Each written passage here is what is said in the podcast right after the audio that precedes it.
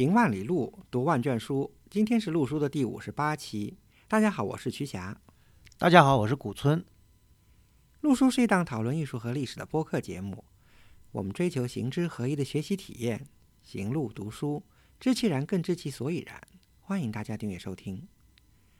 我们诚邀您参加陆书的会员计划，您的加入能让我们行得更远，读得更多。有关会员计划的详情，请访问陆书八八点 com 斜杠 member。陆书之友微店是购买会员计划和会员通讯的主要渠道。您的批评和反馈可以通过陆书的微信公众号联系我们，也可以发邮件至陆书八八八八 at outlook 点 com。现在是在正月里面，呃，新的一年已经开始了。主播们呢，在这里再一次恭祝大家在新的一年里面安康喜乐。万事如意，嗯，身体健康是最重要的。对，尤其在目前的这样一种特殊的情况下，格外的显出在家里听我们录书节目的 乐趣，苦中作乐嘛，对，是的。那么大家可以足不出户，听主播两个人呢跟你聊一聊天下的，不是天下大事啊，而是天下的一些有趣的一些人文风景吧。那么今天这个节目呢，我们呢回到了瞿霞的老家。但是徐霞老家最有名的是什么呢？徐霞老家最有名的，当然大家都知道是苏州的园林，嗯，对吧？要聊园林了这次，嗯，对。其实两年前我们聊过一次园林，是的，对吧？叫《苏州园林进行史》。嗯，那么这次聊点稍微传统一点的话题。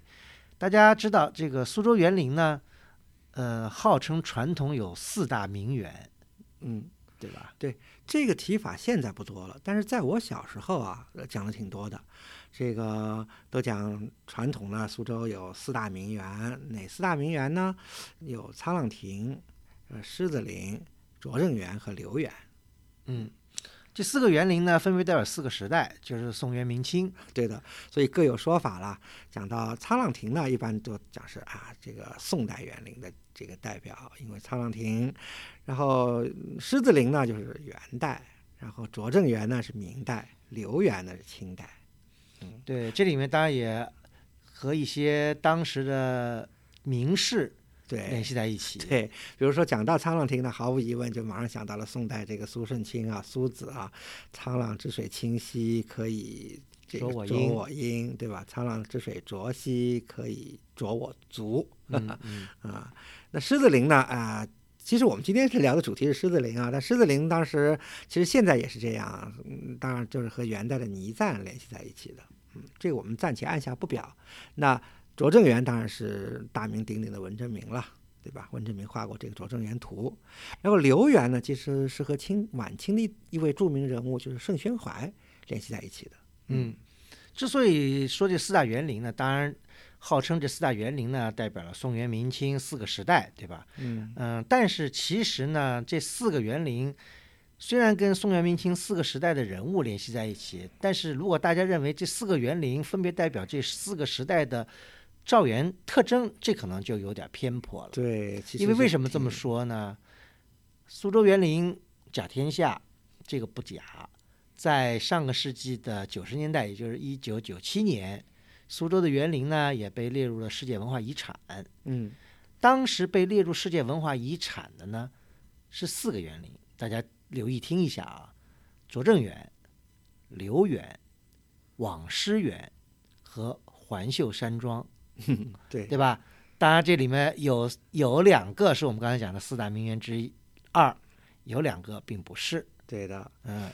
对，所以当时这个名单其实出来以后，其实要让就是说一般就不是特别了解苏州园林，但是就说会觉得有点奇怪，怎么会是这四个园林？因为其实呃，网师园和环秀山庄呃名气当时也并不是非常大嘛，对吧？嗯，网师园还可以理解，因为网师园因为那个我们有前面有节目讲过，在大都会有个林轩，这是来自网师园的电春仪。嗯嗯，那么到了二零零零年。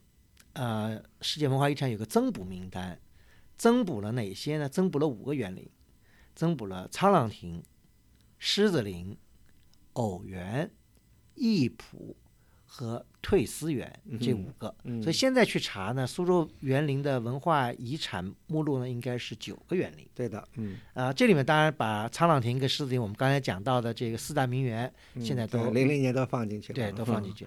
但这里面我们想说的呢是什么意思呢？之所以当时跟后来的一个两次，这这里面必然有一些缘故。嗯所以呢，我们这次节目呢，也通过四大名园里面的狮子林来剖析一下中国古典造园艺术的一个变化的一个缩影吧。啊，对，嗯。因为其实讲到世界文化遗产嘛，其实有两项标准，大家其实也都是耳熟能详的啊，就是怎么就是说能进入世界文化遗产目录，一个当然是原真性，就嗯。当然它它它的文化和这个呃重要性，这是不言而喻的。但是呢，能够入围的还有一个是原真性，第二还是它的完整性。嗯所以我想，在九七年，沧浪亭也好，呃，那个狮子林也好，未能就是当时第一批进入遗产，可能呢，呃，要求比较严格了，就是在这两方面呢，可能也是有有所缺陷吧。嗯嗯，因为我们国家从造园艺术来讲啊，园艺可以上溯到什么，就是汉代的嗯园林啊，汉代有贵宫啊，还有什么上林苑呐、嗯啊，甚至秦代也有，对吧？嗯那么到了两晋，还有什么这个西晋的金谷园，还还有到南朝啊，什么这些呢，都是我们很悠久的一个园林历史。但是真正我们能看到的实例呢，就跟我们看到的古建筑一样，嗯并没有那么久。嗯，嗯作为古建筑，作为一个单体建筑来说，我们很幸运的还有佛光寺这样的原汁原味的唐代木构啊。但是从从园庭院、庭园、园林来说的话，真的是可能就有一些这个。嗯一些山呀、石啊这些小的一些物件，可能还有一些原物，但是整个从园林的风貌来说，应该说基本上很难看到。啊、其实说严格来说，可能明代的都很少。嗯，啊这当然有有一个客观的原因，因为园林它是一种属于这个附属于这个居住建筑、民居的一部分。这个民居肯定经常大家因为人的需要会经常要翻修、要改造，对吧？所以呢，如果能够原汁原味的保留的民居也不多，对吧？嗯我们知道最早的民居也就只能追溯到元代嗯啊，还在山西。嗯嗯对吧？江南地区虽然民居很多，但一般大部分的最多也就到明代。嗯嗯，而且明代早期可能也不很多。嗯那么这个跟园林是其实一样的道理，所以我们现在很难窥视到明代以前园林的模样了，这是非常客观的一个事实。对所以说像沧浪亭说是宋代的园林，这个也只能准确的讲是造始于宋，代。始建于宋代。对，是嗯但是宋代的样子跟现在肯定我觉得是完全不一样的。对，还有一点呢，以前我们在就是两年前谈苏州园林那期，就是讲沈复的《浮生六记》的时候，其实也提到过，就是因为啊、这个。一八六零年代，对吧？在中国，在咸丰年间那那次几乎席卷了大半个中国的那个太平天国运动，而且呢，这个江南地区又是重灾区之一吧，所以呢，也把许多的一直从元明以来留下来的园林呢，又是基本上就毁的也差不多了。所以呢，很多情况下，我们现在能看到的苏州园林，基本上也就是弘扬以后的一个重建的一个这么个面貌，必定反映了咱们。其实我觉得讲康乾都有点早，必定反映了这个晚清就是。呃，嗯这个同治呀、其同治呀、光绪呀，甚至在民国嗯初期的这样一些当时的这个审美特点呀和一个造园风格，这让我想起一首嗯词，对吧？什么词那边讲到就是在冰火以后，扬州不是就废池乔木，油砚严冰。废池乔木，我想就是讲的那时候经过冰焚了以后，古代的这些园园林啊什么都已经就废池嘛，对吧？乔木还，但是树木还有，但这个呢反映刚才曲霞讲的，其实江南地区也是历经了很多磨难。在我们讲苏州的寺院的时候也讲过，对吧？对啊在元末的时候，江南地区遭到了一次非常大的一次毁坏。嗯，嗯，明末还 OK，明末呢相对来说不是嗯很很大的这个毁坏，但是到了清代中期又是一次很大的一个破坏。嗯我们在以前讲园林的时候也提到过，比方明代继承写过《原野》啊这些书籍，嗯呃，总结了很多明代园林造园方面的一些特点。